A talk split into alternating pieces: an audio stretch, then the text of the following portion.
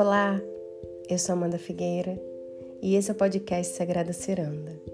Em homenagem ao mês das mães, eu trouxe toda uma programação especial com foco no tema maternidade, que é um tema que me atravessa demais e que foi a partir do meu processo de maternidade que eu comecei o meu processo de despertar.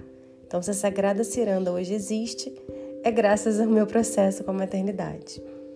E falar sobre maternidade, descortinar certos temas, é, desconstruir certos temas de uma forma leve e sensível, eu acho muito importante, muito necessário.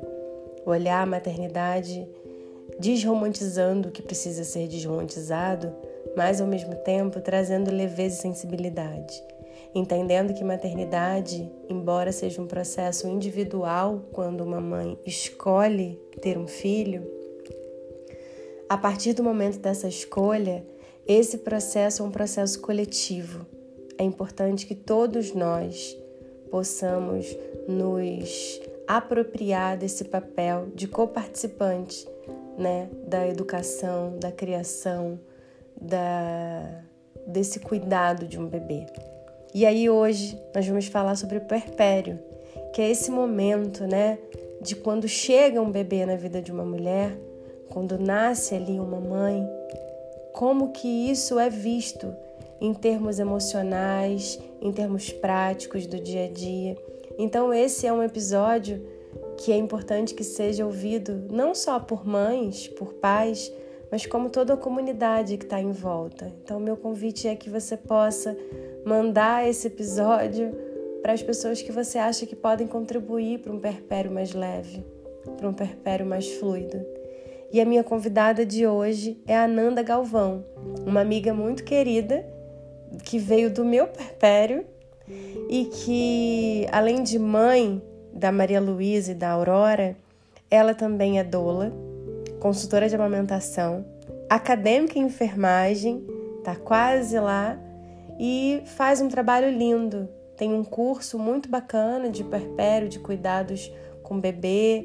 Então, te chamo agora para convidar você a estar aqui comigo nesse momento, acessando esse podcast, esse episódio que foi feito com muito amor. Então, se achega Seja bem-vindo, seja bem-vinda e vem comigo ser andar.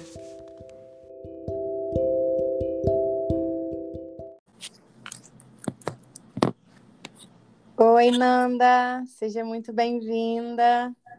Oi, obrigada por me receber aqui. Imagina, muito prazer, muito feliz de ter você aqui. Já falei um pouco de você na introdução, mas Nanda é, além de doula, de consultora de amamentação, acadêmica em enfermagem, também é mãe da Maria Luísa e da Aurora, né? E nosso, e nosso encontro foi no nosso processo de gestação dos nossos primogênitos, né? Da Maria Luísa e do Antônio. E quando eu estava aqui organizando a pauta para falar sobre maternidade, você é uma inspiração para mim como mãe. É, e como profissional, né, como mulher, assim, de ter tido a coragem de, e, de encontro com a tua alma, com os teus desejos, né, não era de outra área, mudou totalmente, a partir da maternidade foi se transformando e hoje faz um trabalho lindo e queria muito receber essa tua contribuição. Adoro ouvir Nanda falando, uma geminiana maravilhosa. Ah, bastante. que traz aqui uma boa forma de contar as histórias, enfim. E queria começar para a gente falar mesmo sobre puerpério, né? Que eu brinco, eu falo que o puerpério tem início, mas eu não sei até hoje quando que termina o puerpério, Nanda. Você já descobriu? É, eu acho que esse é, determinar esse fim é uma coisa que realmente tem divergências, assim, né? E é engraçado isso, porque sobre ponto de vista, assim, biológico, se fala do puerpério enquanto 40 dias, né? Que é a recuperação do corpo ali, do que passou pelo processo de gestação e parto. E eu acho que essa ideia ficou sendo difundida durante muito tempo. E, e aí a gente que passou pelo, por isso, né, que, que viveu isso na pele, que é mãe, sabe que 40 dias está começando a viagem, né? E pode até ser do ponto de vista do corpo, mas tem tantos processos emocionais. Eu acho que você, como psicóloga, sabe que né, já tem uma outra visão do que é puerpério, né? Sim. É, nesse sentido de duração. Então, a gente não consegue, de fato, determinar. Então, tem algumas teorias ali que podem relacionar com a amamentação, é, enfim. Mas é um processo bastante individual e, e é, assim, de fato, eu não sei se tem um fim, né? Assim, que, porque eu acho que é, que é muito legal, que às vezes a gente pode até assustar quando a gente conversa com uma grávida, é, é justamente essa falta de precisão do término, porque se imagina que assim, não, mas então esse processo que é tão difícil, é, que né, a mulher fica ali desequilibrada, e hormônios, e isso e aquilo não tem fim, é, são dois anos, e como é que vai ser isso? E, e eu, assim, sei se pode ser uma coisa, uma visão tanto quanto poliana, não acho que é, que é romântico, não, porque eu acho que o puerpério traz uma crise, traz uma, é, traz uma dificuldade, traz desafios, né? Dessa crise que tem em tantos lugares. Mas é como toda crise, ela traz uma oportunidade gigante, né? Nossa. Então eu, eu, brinco assim quando eu acompanho gestante e falo, cara, a mulher que eu vou encontrar quando, quando você estiver em trabalho de parto já não é a mesma que eu tô falando agora. Sendo que o processo de gestação ela já está sendo outra, né? Sim, é, sim. Mas é muito claro ali quando a gente chega no processo de trabalho de parto do parto. E o puerpério é isso. Então tem essa crise do caramba, quem eu sou agora? Eu não, não me reconheço nesse corpo, eu não me reconheço nas roupas que eu tinha, às vezes eu não me reconheço mais no trabalho que eu fazia, que era tão parte da minha identidade. É, não me reconheço tão próxima das pessoas que eu era mais próxima, das minhas amigas, mas eu sempre falo, e agora quem você quer ser? Que Sim. oportunidade é essa que você tem agora de reconstrução? Quem você quer ser a partir de agora? E claro que é difícil, é doído, né? É, todo esse processo Claro que não é super fácil, mas ele é muito potente. E aí eu falo isso, né, do lugar de alguém que de fato mudou totalmente com o que trabalhava, é, que reconstruiu toda uma identidade a partir dessa experiência. E, e é isso, assim, eu achei os meus dois puerpérios. Eu fiz, fiz grandes amigas, né? Então a Amanda foi uma grande amiga no, no meu primeiro puerpério. e, e eu sempre sempre advogo assim por essa coisa dessa, de criar essa rede com mães, né?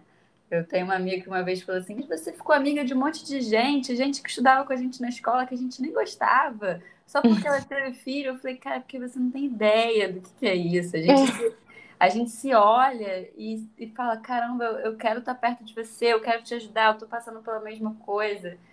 E, e é, um, é quase que uma sociedade secreta, assim, né? Então, eu, a gente, eu tenho muita dificuldade ainda de... É, eu acho que isso não é uma dificuldade minha, é uma dificuldade que existe de, fala, de explicar o que é puerpério, até mesmo para quem está gestando. E aí, quando, a, quando tá com o bebê, assim, no colo, recém-nascido, a pessoa me olha e fala assim, caraca, agora eu entendi aquilo que você estava falando.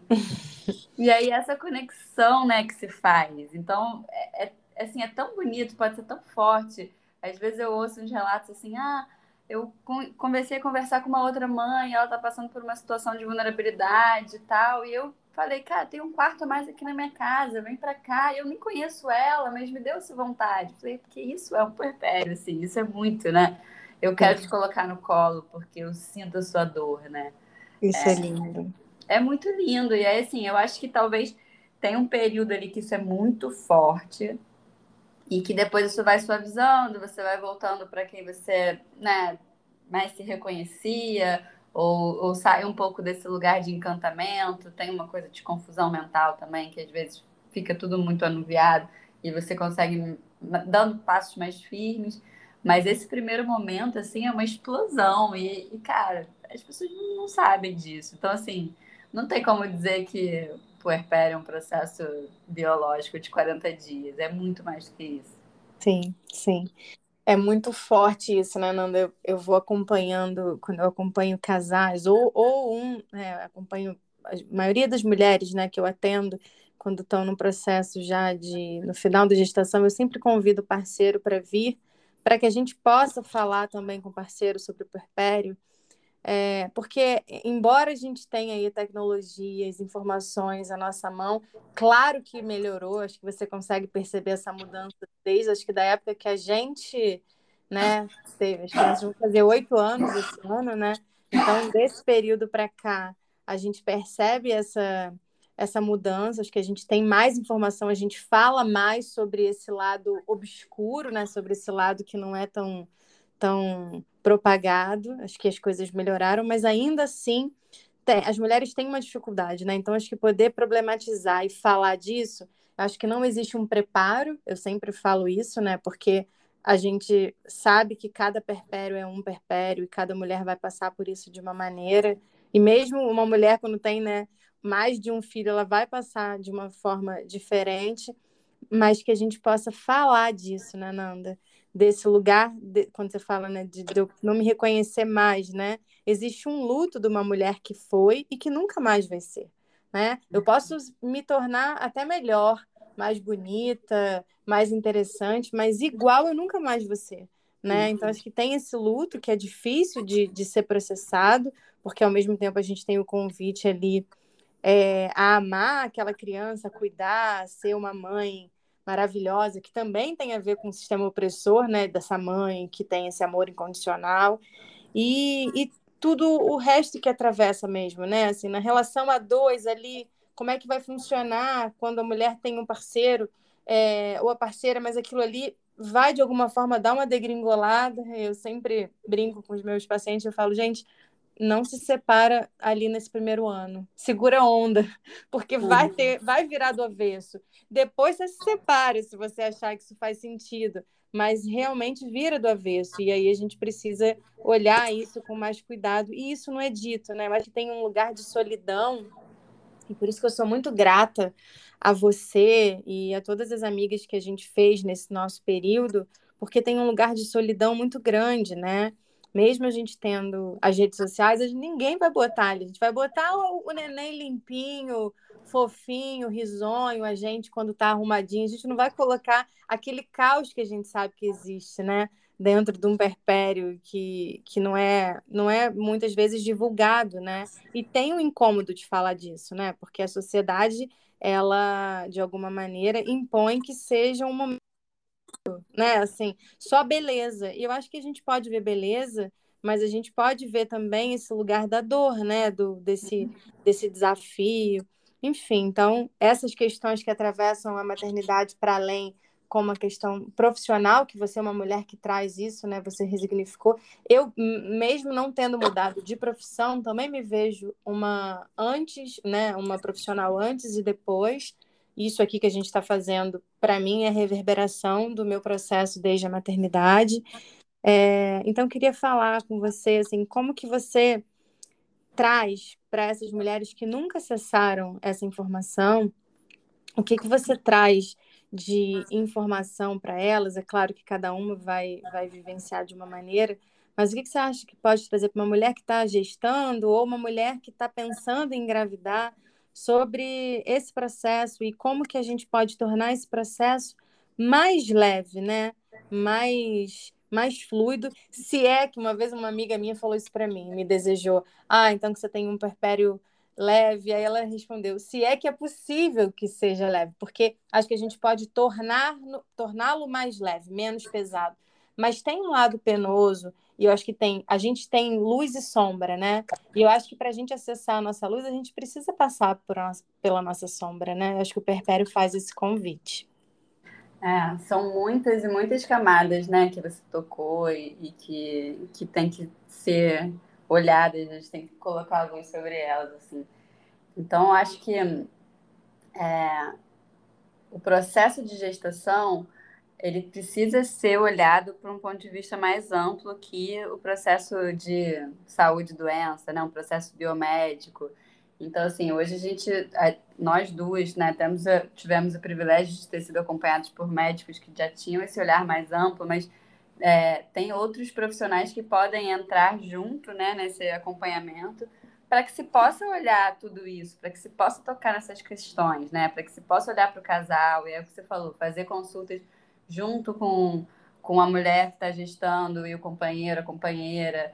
É, se for uma pessoa né, que tem um, um companheiro ou uma companheira, porque também pode estar gestando sozinha, mas enfim, é, ir tocando nesses assuntos e assim, e volta um pouco para o que a gente falou, e ainda assim é difícil. Eu lembro que eu dei uma aula sobre puerpério, é, e aí tinha um amigo meu ouvindo, e aí ele parou e falou assim: gente, eu não, ele não tem filhos, e falou: não tinha ideia que era isso. Se eu, se eu tivesse tido um filho, eu acho que eu teria entrado meio de gaiato, assim. Eu falei, cara, mas será que tem uma preparação de fato, né? Porque a gente vai falar sobre isso e a pessoa fala, ah, tá, entendi. Mas quando você passa pela, pela situação, é realmente é uma outra coisa, porque é, revira tudo, como você falou do avesso, e mexe com, com nossas dores, né? Mexe com muitas camadas das nossas dores e com muitas estruturas, né, da sociedade. Então, assim, eu lembro que eu sempre é, falava assim, né? A gente se acha muito livre, a nossa geração, né? Porque eu fiz faculdade, eu saía com as minhas amigas todos os finais de semana, eu podia beijar quem eu quisesse, então eu era livre, eu não vivia a vida da minha avó. Uhum. E aí, quando chega um bebê, parece que cai uma bigorna assim na sua cabeça de então, você é mãe, a gente tem um monte de papel aqui para você que você precisa atender, você não é livre, desculpa. Isso é muito dolorido, porque você não estava esperando essa rasteira, né? Você fala assim, cara, como Sim. assim? É, não, é você que é mulher, que é mãe, você vai precisar deixar de fazer isso ou fazer aquilo. É, então, é, um homem que está ali no, né, como pai e que quer chegar junto, ele tem que fazer um, um caminho de contracultura. E aí, assim, mesmo a pessoa que está super querendo ocupar aquele lugar de divisão, né, tá presente, tem uma sociedade inteira falando: ah, mas você não precisa estar tá nesse lugar aí. Sim. E aí, né, dando parabéns pelo mínimo. Então você fica. É, caramba, mas até se, se, eu, se eu e meu marido, tem, meu companheiro, temos uma, uma condição de igualdade em casa, é da porta para dentro, porque da porta para fora não é. Sim. E isso é muito doído. Então, assim, ele, os homens, na maior parte né, deles, foram construídos, foram criados para serem cuidados e não serem cuidado, cuidadores. Então, às vezes a pessoa fala, ah, eu quero muito um filho e tal, eu quero cuidar. Eu falo, cara, olha só, vou te, vou te explicar um, um negócio. É, se você tiver um filho agora, você vai precisar primeiro cuidar da sua mulher. Você está disposto a olhar para ela, a botar o seu ego no bolso um pouco, entender quais são as demandas dela, porque naquele momento você vai precisar cuidar de fato dela. Isso não é tão simples para homens que foram criados para serem cuidados. Sim. E nem tão simples para a gente que também aceitar essa vulnerabilidade, aceitar ser Sim. cuidado. Então, assim, um puerpério imediato, o bebê ali com cabecinha mole e tal. É uma cena clássica, você bota, você esquenta a sua comida, o bebê acorda. Aí você fala, como é que eu vou cortar o bife e, e amamentar ao mesmo tempo? Alguém tem que cortar seu bife e te dar na boca, assim. É, a pessoa tem que estar disponível para fazer isso e você tem que aceitar esse lugar. Porque, pô, como é que eu, uma mulher que sai para trabalhar todos os dias, que dou conta da minha vida, que ganho meu dinheiro, eu preciso ser alimentada, sabe? Sim. É, é difícil, né? Mas, assim, então eu acho que falar sobre isso é importante. Eu acho que. E o processo de falar é, também passa por vários lugares, porque eu acho que teve um momento que não se falava.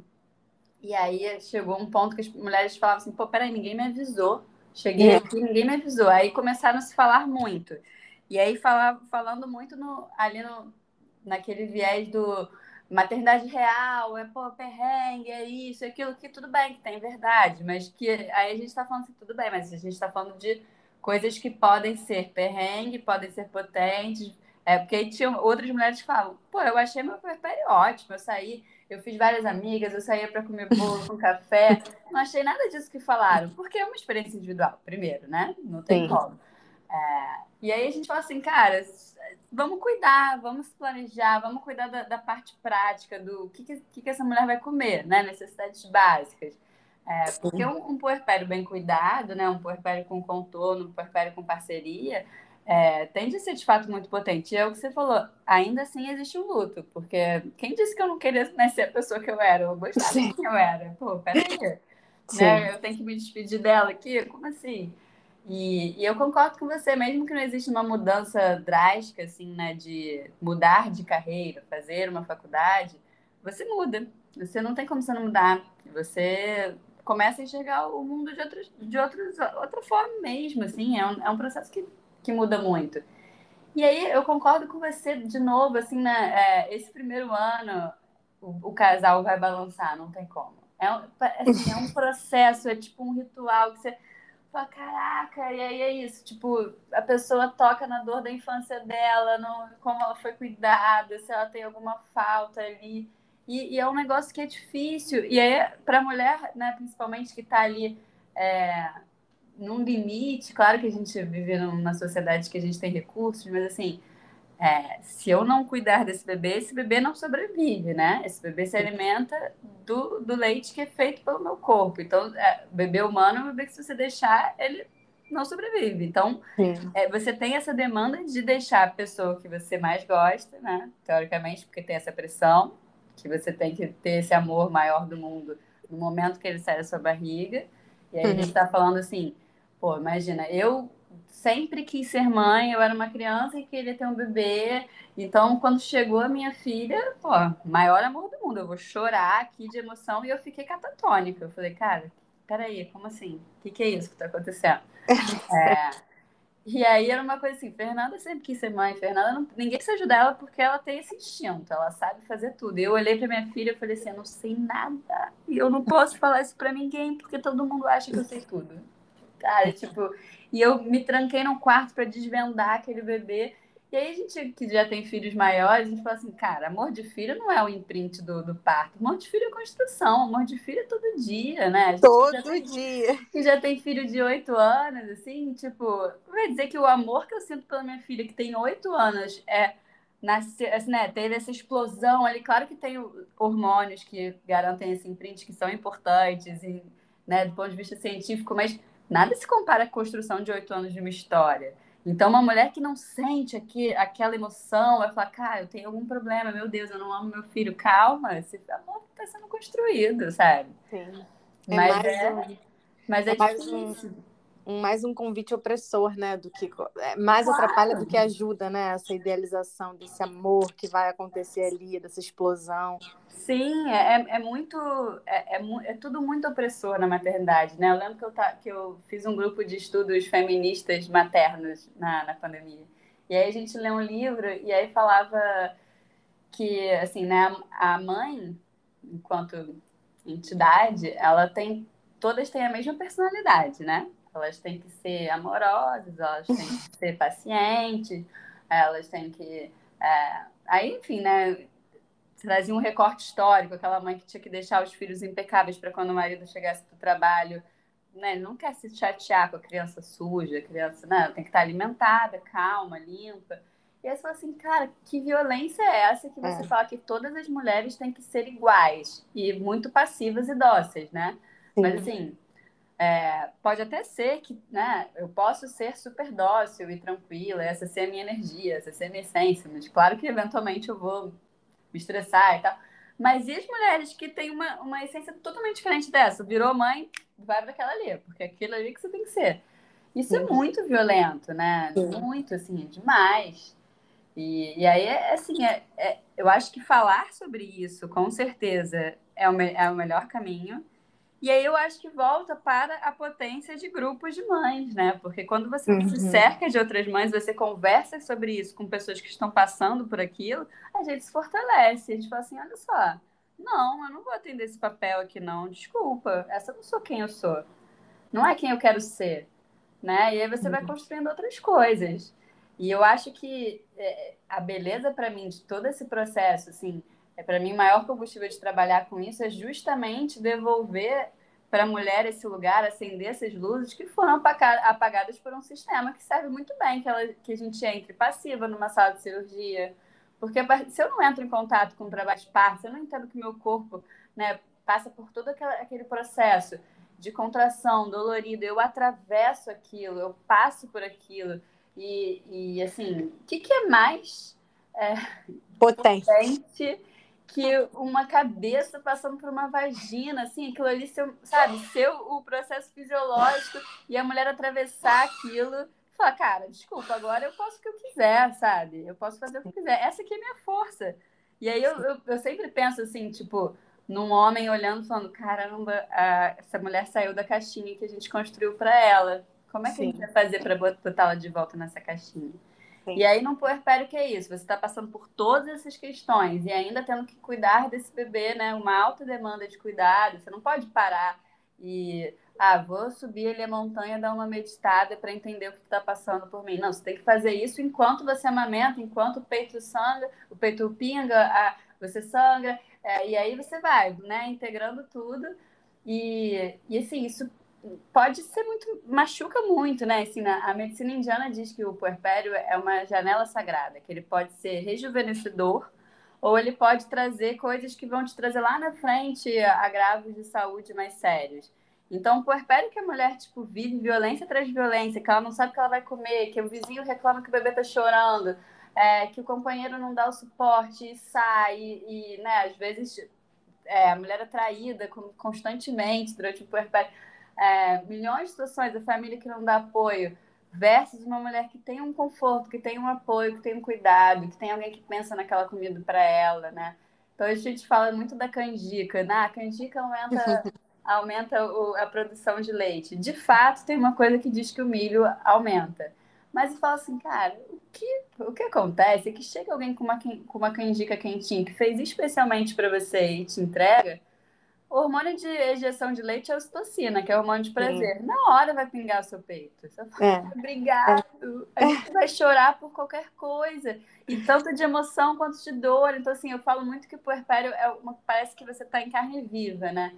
Então, se eu viro e falo, poxa, Amanda, seu cabelo tá meio esquisito. Hoje você vai falar, pô, sério? Mas eu gostei. Tipo, o problema é seu que você falou que tá esquisito. Se eu falo pra você no puerpério, às vezes você fica chorando três horas. Aí você fala, caramba, mas foi um negócio normal. Mas me machucou muito, né? E, e aí é difícil. Eu, por exemplo, não tinha nenhuma amiga mãe perto das minhas melhores amigas. Então elas não entendiam, elas não entendiam. Então eu me sentia agredida assim o tempo inteiro por coisas que elas não entendiam que eram agressões. Eu falava, cara, por que você está me perguntando isso, sabe? Me deixa em paz. E aí as minhas amigas mães que eu tinha feito semana passada, cara, me entendiam totalmente. Então, assim, ai, desculpa, eu vou precisar ficar aqui com essas amigas agora. Eu não quero brigar com vocês, mas assim, eu tô precisando que dessas. É, a gente precisa da escuta, né? Precisa da voz. E aí é isso, assim, como é que eu estou reclamando se eu estou vivendo o momento mais feliz da minha vida? Isso eu tô falando, é. assim, de um lugar de quem queria muito ser mãe, quem desejava muito ser mãe. É. A gente sabe que, né, não é essa verdade para todas as mulheres. Então, assim, se eu que desejava muito ser mãe, estava vivendo o sonho da minha vida, tinha todas essas questões, eu não posso reclamar, não posso, não posso reclamar, é imagina. Lacerante, né? É, é, de uma opressão esse lugar, né? É, é, não, não tem autorização para reclamar porque é o momento mais bonito do mundo e aí a mulher está em casa se sentindo totalmente inadequada ou imaginando que tem alguma coisa de muito errada acontecendo com ela, quando na real não está, né? E, e, e, quando você fala dessa questão da rede, né, das, das outras mulheres, e da gente poder ter a oportunidade de ter uma equipe que nos dá esse suporte, né? Porque acho que a gente foi é, o tempo todo encorajada a olhar para isso. Espera aí, o quartinho do bebê é importante, o chá de, de bebê é importante, mas espera aí, eu preciso pensar na logística de quem vai comprar a comida que eu vou comer de quem vai cozinhar a comida, né, que eu vou comer. Eu não vou, eu não posso pensar nisso, né? A gente sabe que nós somos muito privilegiados, isso é uma, uma parte né, de minoria, mas se a gente consegue ter essa informação de que, olha, a gente tem que cuidar dessa logística, então a gente vai pedir ajuda, né? Quem pode nos ajudar? Né? Eu acho que isso é muito importante para fazer com que isso esse momento, que é um momento tão desafiador, traga ali uma leveza, né? Eu lembro que a minha irmã, eu sou, eu sou mais nova que a minha irmã, oito anos, ela teve a minha sobrinha, e eu estava até bem próxima dela quando ela teve a minha sobrinha, só que ela viveu o perpério dela de uma maneira muito solitária, como a maioria das mulheres. Então eu via ela ali e para mim estava tudo bem, enfim. E eu lembro que quando eu voltei para casa do, do nascimento do Antônio, do meu primeiro filho, eu olhei para ela e falei para ela assim: eu tô, eu tô meio, me sentindo meio estranha. Ela olhou para mim e falou assim: sim, você vai sentir vontade de chorar, muita vontade de chorar, e você não vai saber o motivo, porque realmente não tem um motivo assim específico. E aquilo foi tão libertador para mim que eu tava com muita culpa de falar para ela assim: cara, eu tô com meu bebê no colo, deu tudo certo, tá tudo lindo, e eu tô com muita vontade de chorar. Tá me batendo uma angústia que eu não sei explicar. Eu lembro que dava seis horas da noite, eu ficava desesperada. Por quê? Porque eu sabia que eu não ia dormir à noite, eu ia estar sozinha com aquele bebê, mas eu tinha muita culpa e vergonha de falar sobre aquilo, né? E quando a gente é, encontra essa rede, né? Quando a gente encontra é, como a gente teve o nosso grupo de amigas que viraram amigas de infância naquele primeiro ano, e eu vou seguir a vida inteira agradecendo, porque tornou esse processo mais leve, fica muito mais fácil, porque uma está vivendo parecido, né? A dinâmica fica, acaba que fica muito parecida e a gente consegue ter esse apoio de, nossa, tá difícil. Eu lembro que uma vez é, eu não tinha, meu marido precisou viajar, foi embora é, do Rio, foi fazer uma viagem e eu precisei ir na, na obstetra para resolver uma questão do, do meu peito, que eu estava com um peito horroroso, todo machucado, enfim. E aí, uma dessas amigas, é, eu falei lá no grupo da gente, mas Amanda, eu vou aí. Pegou na hora, pegou um, um, carro, foi lá em casa e me acompanhou. Aquilo foi de uma, né, de uma de um acolhimento, assim, eu me senti tão acolhida, aquilo foi tão grande. Para ela, talvez nem, nem ela nem tenha percebido o quanto foi enorme, mas ela sabia porque ela também era mãe, né? Então é esse lugar que a gente foi perdendo, né? Porque obviamente a gente pensa em termos né, históricos lá atrás, as nossas ancestrais, elas maternavam, né? Era uma comunidade maternando um bebê, né? Eu gosto muito daquele, daquele ditado que fala que é preciso uma tribo para criar uma criança.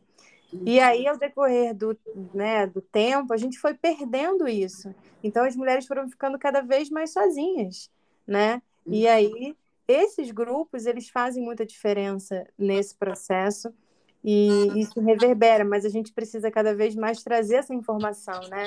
Falar sobre os desconfortos que são possíveis de acontecer, porque a gente é capaz de ter uma crise de choro e daqui a pouco tá super feliz porque tá ali encontrando amiga, fazendo um passeio e a criança sorriu.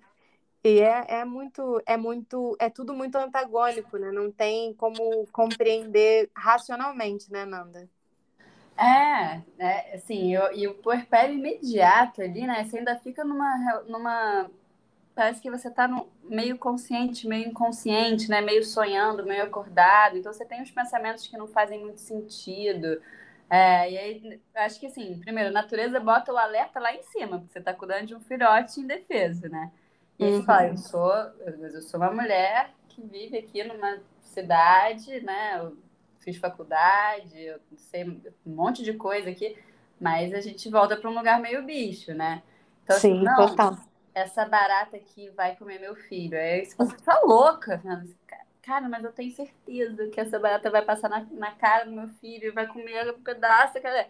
Só cara, é, isso, isso acontece, né? Eu lembro que eu amamentando a minha filha, sentada no sofá, assim, totalmente em segurança, eu imaginava eu descendo cinco degrauzinhos que tinha da minha casa até o portão da, da rua, eu imaginava eu caindo e ela caindo. E aí você, você imagina caindo, machucando, né? Cenas bizarras na cabeça. Eu apertava ela mais forte, assim, né? Pra proteger. E aí eu pensava, cara, eu tô louca. Eu tô, sei lá, isso deve ser depressão pós-parto que as pessoas falam. Será que eu tô querendo fazer mal à minha filha? Eu não posso falar isso. Aí a, a, solução era, eu não posso falar isso pra ninguém. Porque vão tirar ela de mim. Porque não Sim. vão deixar eu cuidar dela. E, e, na verdade era só eu querendo proteger, né? E aí quando você fala isso para uma outra mãe que tá com a mesma idade, bebê, ela fala assim: Caraca, eu imaginei ontem meu filho caindo também. Você fala: Ah, tá, entendi, não tô louca, tá tudo bem.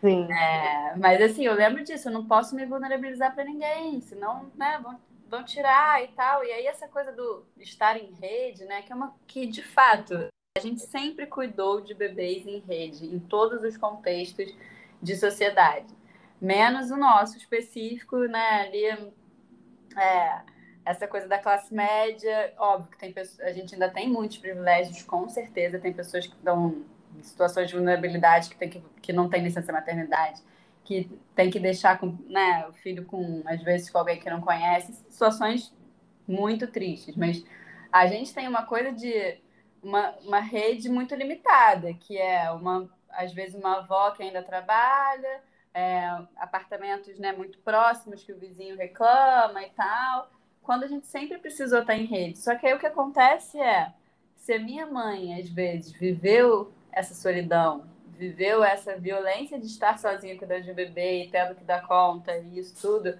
às vezes rola um ciclo de perversidade, né? Assim, ah, Fernanda, a vida é assim mesmo, né? Pô, eu dei conta aqui. É.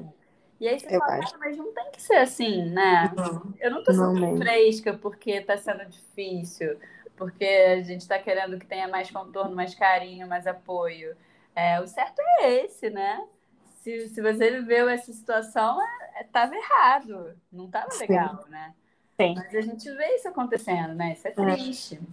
Sim, e eu acho que tem um, sei lá, eu acho que muitas vezes tem uma amnésia, né? Que as pessoas esquecem mesmo acabam esquecendo. Eu não sei se essa amnésia é uma, é uma defesa do ponto de vista psicológico mesmo, que acho que a gente às vezes bloqueia, né, situações meio de trauma e tal, ou se é uma coisa de, de natureza para a gente continuar se reproduzindo, né? Porque a gente esquece quanto dói o parto, a gente esquece os perrengues. Eu lembro que a minha mãe falou assim: amamentar é a melhor coisa do mundo. Eu amava e tal.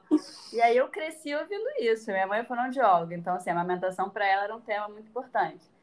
E aí quando chega e, e, quando né, eu tô com a minha filha no colo, ela fala: "Por que ela tá chorando?". A amamentação é para ser um momento né, que ela tá relaxada, feliz. Isso, olha só, primeira semana, eu falei, mãe, eu tô tentando entender aqui, eu e ela. A gente tá tentando entender a pega e tal, dá licença, sabe? Tipo, tá tranquilo. Sim. E, e aí a gente chegou nesse lugar gostoso, mas passou ali por um perrengue. E aí ela vai lembrando assim: ah, não, seu irmão só mamava dormindo, e, e aí ela, ele desmamou cedo porque o médico mandou, e aí teve otite. Você, aí eu era a história de sucesso da amamentação versa do meu irmão. Ah, você ficava no peito de sete à meia-noite, todo dia. Aí eu falei, que? É, eu ficava exausta, mas era isso, né? Era, não, não era pra ser assim, não, né? Tem alguma coisa. É, é, para de, de romantizar, né? É, as histórias às vezes vão vindo, assim, e é aquilo, você não quer ter uma lembrança de só de como foi difícil. Você ama seu filho, você quer falar, ah, foi uma delícia, mas é difícil, tudo bem ser difícil. E a gente tem que poder falar sobre isso, a gente tem que poder ter apoio. Não pode ser, ser frescura você querer que alguém pense quem vai comprar comida da sua casa, porque você não vai conseguir fazer aquilo naquele momento. Sim. Eu lembro que eu saía com a minha filha, e assim, a Amanda tá aqui, não me deixa mentir, a minha filha mais velha era um bebê mais tranquilo do mundo para cuidar. Assim. Ela dormia três horas de tarde. Ela, cara, ela não ficava doente, ela não me deu nenhum grande problema, só que era um bebê que tinha demanda de bebê. E aí eu lembro que eu saía de casa, você tem que resolver três coisas. E aí eu saía com aquela lista mental das três coisas eu conseguia resolver duas sempre, sempre ficava faltando uma. Eu ficava muito frustrada. Poxa, mas eu só tinha que ir no banco, no, no supermercado e, sei lá, na farmácia. Cara, eu saí de casa, programei, ela começou a chorar para mamar. E aí, enfim, tinha que minimamente ter um lugar para sentar, não deu para fazer a terceira coisa. E aquilo Sim. me frustrava muito. Eu falei assim, cara, por que, que eu tinha que ir no banco naquele dia? Por que, que a outra pessoa não podia ir no banco por mim? E aí é. tinha aquela coisa assim, ah, mas é, que isso também é muito violento, que no trabalho, né, principalmente, ah, mas você vai ficar sete meses em casa descansando? Você vai ficar é. descansando, cara. É, não, você essa, vai ficar de férias, é tipo quase uma inveja das pessoas que não essa licença, essa licença maternidade, né? Não, que é... é... quando você, cara, você não dorme, você, né? E, e, e, tem esse, esse olhar, né, de como se tivesse de férias mesmo, né? E, e, todos os desafios que se vive, o cansaço, você trabalha muito, né? E, e aí não tem folga, né? Você não tem folga. Não, no trabalho você pode sair para ir no banheiro com tranquilidade. Você não tem que botar o carrinho ali na frente, porque vai aqui, não sei, né? Assim, você é consegue almoçar. Tranquilo. É muito mais tranquilo. Você tira a é hora é de almoço. Coisa. Isso é outra coisa que é muito injusto, porque, né, quantas mulheres são demitidas na volta da licença maternidade justamente porque tem um bebê, ou eventualmente vão, vão se atrasar, ou vão faltar para levar quando o filho fica doente, ou levar no pediatra. E aí eu lembro que eu pensava assim, cara, eu tô me sentindo muito mais inteligente agora, porque meu cérebro fez no... novas sinapses, porque para cuidar Sim. de um bebê, ele teve que dar uma expandida ali. E Sim. as pessoas não têm ideia do que eles estão jogando fora, mandando banho embora. No, é. pós licença maternidade, porque essa mãe, essa pessoa aqui recebeu um treinamento intenso que você não teve que investir dinheiro nesse treinamento ela virou uma pessoa muito mais eficaz. Você Multitarefa, tá, né? Não tá dando, não tá tendo ideia disso, sabe? Tá tipo, ah, vai ter que se atrasar, não sei o quê. Pô, isso aí é de menos. Ela vai chegar ali, vai... cara, é muita potência. É, Mas tem eu... isso, assim, né? Tipo, eu lembro que eu pensava assim, ah, vou fazer uns frilas na minha licença maternidade.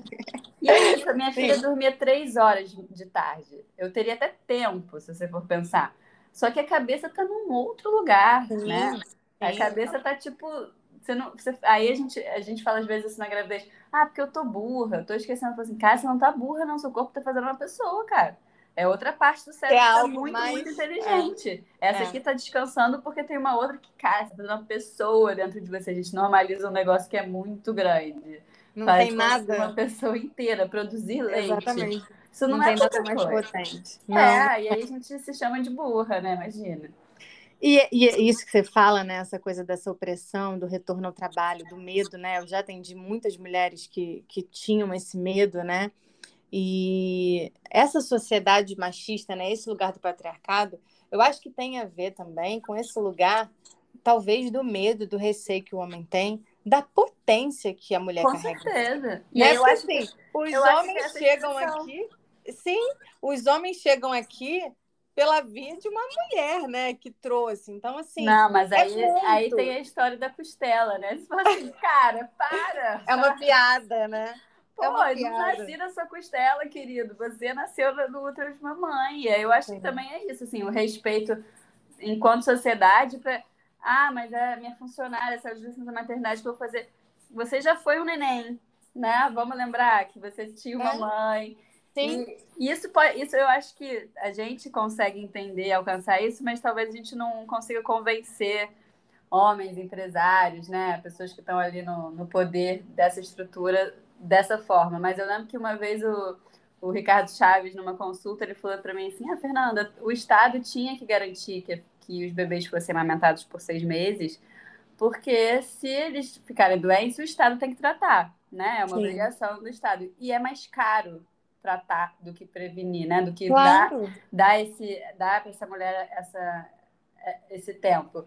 E aí eu pensei assim na hora, assim, caraca, ele deu um argumento que vai no dinheiro. Ele Sim. deu um argumento, assim, que a gente, né, o Ricardo é um cara extremamente humano e tal, é, de esquerda, militante, mas ele deu o argumento do dinheiro. Esse argumento é o argumento forte para chegar nesses caras. Porque ele e, não vai é falar, ah, mas você foi um neném, ainda fala, dane-se, mas a minha mãe não trabalhava, meu pai que pagava a escola, sei lá, vai ter alguma Sim. coisa assim. Sim. Não, mas é que pelo dinheiro é, faz mais sentido. Aí Sim. você fala, ah, tá.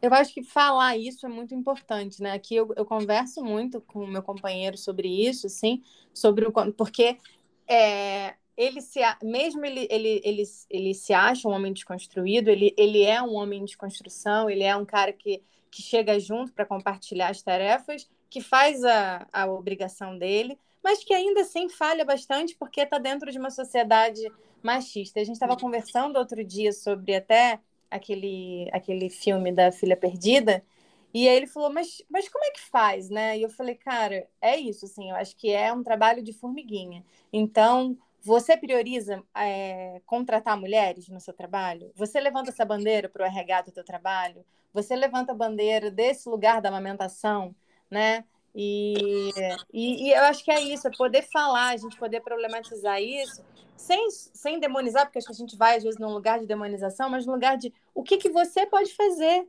né? É, coisas que são, por exemplo, a visita num perpério, gente acho que tem uma, tem uma coisa que as pessoas querem visitar a puérpera. E aí elas esperam que a puérpera receba elas com uma mesa gostosa de É porque as pessoas não querem visitar a puérpera, as pessoas querem visitar o bebê. O erro já está aí, né? Você Exatamente. Exatamente. Você ignora aquela mulher enquanto indivíduo que está precisando pra caramba de você e fala, ai, cadê aquele neném? né? Aí você fala, caraca. Sim. Sim, e, e, poder trazer isso, assim, gente, é, é, desmistificar isso. Então, assim, eu sempre falo para os meus pacientes, gente, vocês vão mandar um e-mail dizendo que quando vocês estiverem prontos, vocês vão receber e, e vão poder falar. E pede o marido para ajudar nisso. Ó, oh, quando for lá, então, o que, que você pode levar? O que, que você está precisando? Eu acho que perguntar para a mulher o que ela está precisando é muito maravilhoso, né? Sim. Às vezes tem uma relação de ai, a mãe ou a sogra, que podem ajudar, que podem apoiar, muitas vezes essa disponibilidade ela gera alguma confusão ali por falta de comunicação, porque eu acho que eu sei o que aquela mulher está precisando.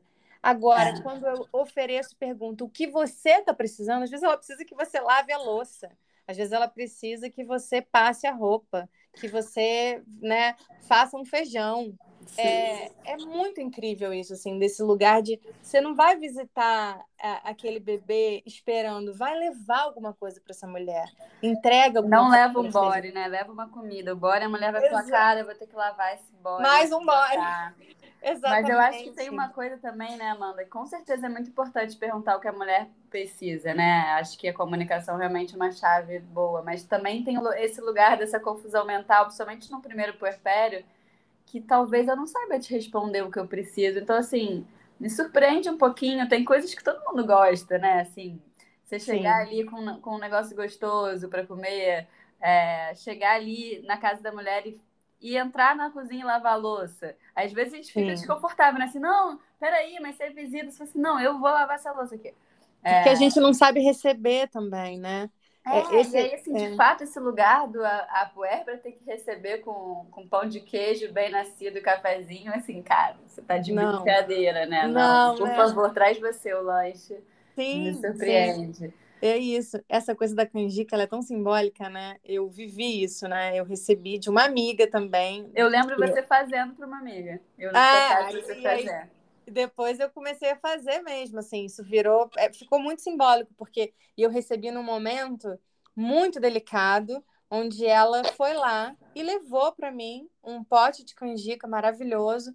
Gente, aquilo ali teve um teve uma, né, um simbolismo, né, de um, de um carinho, de um cuidado, de um afeto que eu vou levá-la para a vida inteira na minha vida. Hum. É, é, a Eliane, ela, ela participou também com a gente do, do, do, grupo, só que ela teve a Nina antes, e ela é uma pessoa que eu levo para minha vida todos os dias, assim, é, com essa gratidão. Então, eu acho que. E aí, depois eu comecei a fazer isso também, né? E, e poder. As minhas amigas, quando têm filho, eu sempre falo: ó, eu não vou visitar. Quando você quiser, quando você estiver pronto, eu vou. É aquela coisa de todo mundo ir para a maternidade ou nos primeiros dias, porque é um dia que é, é isso que você falou. Você está ali conhecendo o teu bebê, você está ali entendendo como vai funcionar aquela amamentação. E uhum. não precisa ser ali. E depois, esse lugar de se colocar à disposição. Mas você não precisa visitar, mas você pode mandar uma cesta de café da manhã, pode, você pode, pode mandar deve, uma canjica, você pode mandar uma marmita. Então, isso eu acho que, que traz essa, essa grandeza, né? De poder vivenciar esse momento em rede, mesmo quando a gente não consegue morar perto, todo mundo ali, mas a gente, pô, a gente hoje tem internet, então você, né? Eu às vezes estou, eu moro agora no interior de São Paulo, mas eu consigo chegar nas minhas amigas. Eu tenho uma amiga que mora em Portugal, e essa amiga no aniversário dela, eu vou dar meu jeito, né? E consigo encontrar uma maneira de mandar flores para ela. Então, assim, a gente hoje vive uma, uma, uma, situação global. E poder usar isso a favor de uma mulher que está num momento tão vulnerável é muito importante, né? É muito eu necessário. Que, eu lembro que quando eu parei minha segunda filha, eu tinha a madrinha dela, assim, uma das melhores amigas, ela é canceriana, e ela a vida inteira ela queria fazer coisas por mim, e eu assim, ah, não precisa, sabe? Eu posso. Então, na minha primeira, meu primeiro puerpério, eu falava, o que, que você precisa? Eu, eu levo comida pra pessoa. Eu falava, não, não preciso de nada, não. Tô tranquila. Porque eu não podia sair desse lugar da pessoa que, né, dava conta. Sim. E aí ela foi me visitar na maternidade, quando a Aurora nasceu, que é minha filha caçula. Ela falou, o que, você precisa? Eu falei, eu preciso que você vá lá em casa. Veja como é que estão meus cachorros. Provavelmente eles vão ter feito xixi e cocô pela casa inteira. Eu preciso que você limpe. E aí o, o pai das meninas olhou para mim e falou assim: Você não tá pedindo isso pra ela? Eu falei: Eu tô pedindo porque é isso que eu preciso. E ela é minha melhor amiga, ela super tem intimidade para isso. Aí ela ficou assim: Não, tá bom, eu ia pro churrasco, mas eu vou, eu vou conversar aqui, eu vou depois. E aí ela chegou na minha casa. No dia que eu fui pra, pra maternidade, eu saí de casa ali gritando, né? E meus cachorros ficaram né, um pouco assustados com aquela situação. E teve uma tempestade depois. Então, que ela chegou na minha casa, a situação era um cactus gigante virado no jardim. Ela falou: como é que eu vou levantar esse cactus? E ela se machucou tentando, até que ela conseguiu um jeito. A casa inteira de, de diarreia dos cachorros que ficaram tensos. Falei, cara, se eu chegasse em casa com ele nascido no colo e aquela casa daquele jeito, ia ser o caos. Eu ia, sabe? Eu ia chegar, tipo, caraca, olha como é que tá a minha casa. Eu cheguei com a casa limpinha e cheirosa. Então, assim, é, pô, eu podia ter pensado em chamar alguém para limpar. Cara, minha amiga chegou ali e falou o que eu precisava. E eu olha. consegui colocar em palavras e me vulnerabilizar de entender que no segundo bebê a gente também já desce do salto de cara, eu vou precisar Sim. de ajuda pra caramba e tá tudo Sim. certo. Sim, eu acho que é muita é, essa grandeza da gente poder acolher a nossa vulnerabilidade, né? Porque a Sim. gente cai nessa pegadinha de ter que dar conta de tudo, né?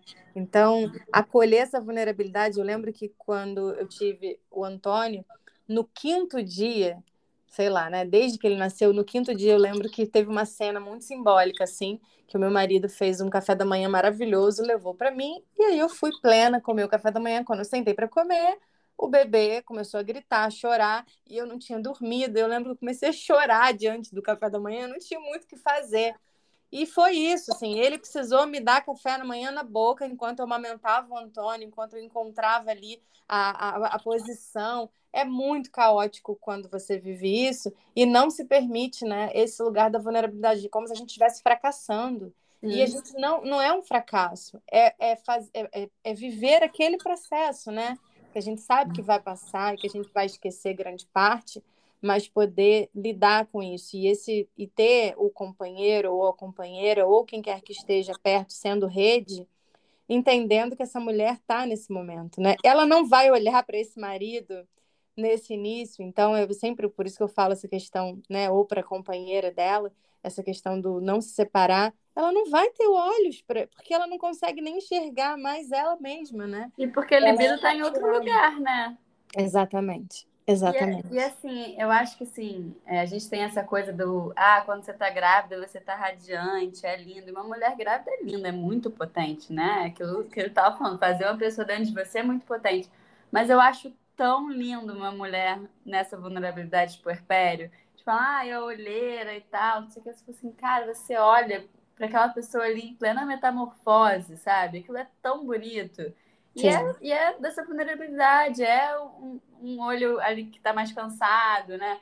É um corpo que está ainda voltando para o lugar. Mas é tão bonito, é tão potente, né? E assim, o bebê realmente ele tem uma coisa é, magnética, né? Então acho que as Sim. pessoas, fora, claro, as pessoas da família que estão recebendo aquela pessoa que tem um papel importante na vida dela, um recém-nascido é a coisa mais próxima de Deus que a gente tem, né? Sim, é, sim. Enfim, de é como a gente bem. enxerga a espiritualidade. É, tá, tá ainda ali naquele entre mundos quando ele acaba de chegar. Mas assim, você não tá deixando de olhar para aquela pessoa ali que trouxe aquele bebê, que ela também é muito maravilhosa. Sim, é, sim. É, o convite é isso, assim, olhem para essas mulheres, cuidem dessas mulheres, porque são essas mulheres que estão fazendo essa, estão né, construindo esse futuro aqui, que é de todo mundo. Cada sim. pessoa que chega é uma pessoa nesse mundo que está construindo esse mundo. Então, assim, é, a gente deveria estar totalmente em rede, né? Se importar com todas as pessoas que chegam e quem traz elas. É, Mas é, é assim. Ai, Nanda, que delícia te ouvir. Adoro te ouvir sempre.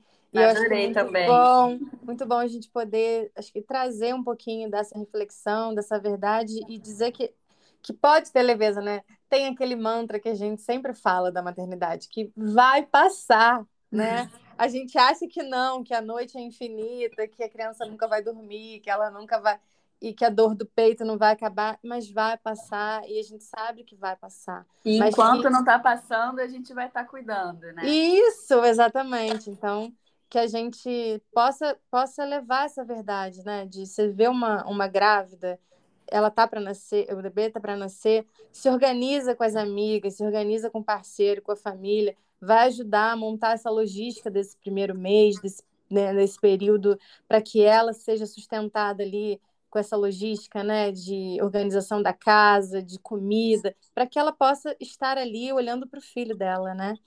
E esse lugar da empatia que é muito maravilhoso. Nanda, queria que você me dissesse aqui para quem está nos ouvindo, como que as pessoas acham você, como as pessoas encontram você, e você deixar um recado final aqui para as mulheres em relação ao perpério.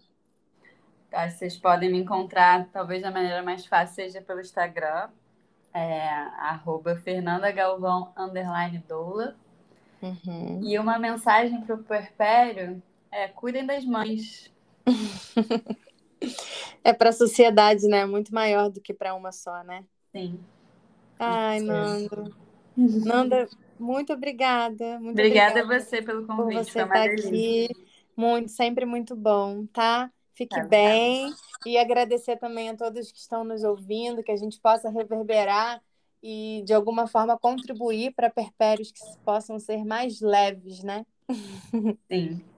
Um beijo, obrigada. Beijo. Tchau, tchau.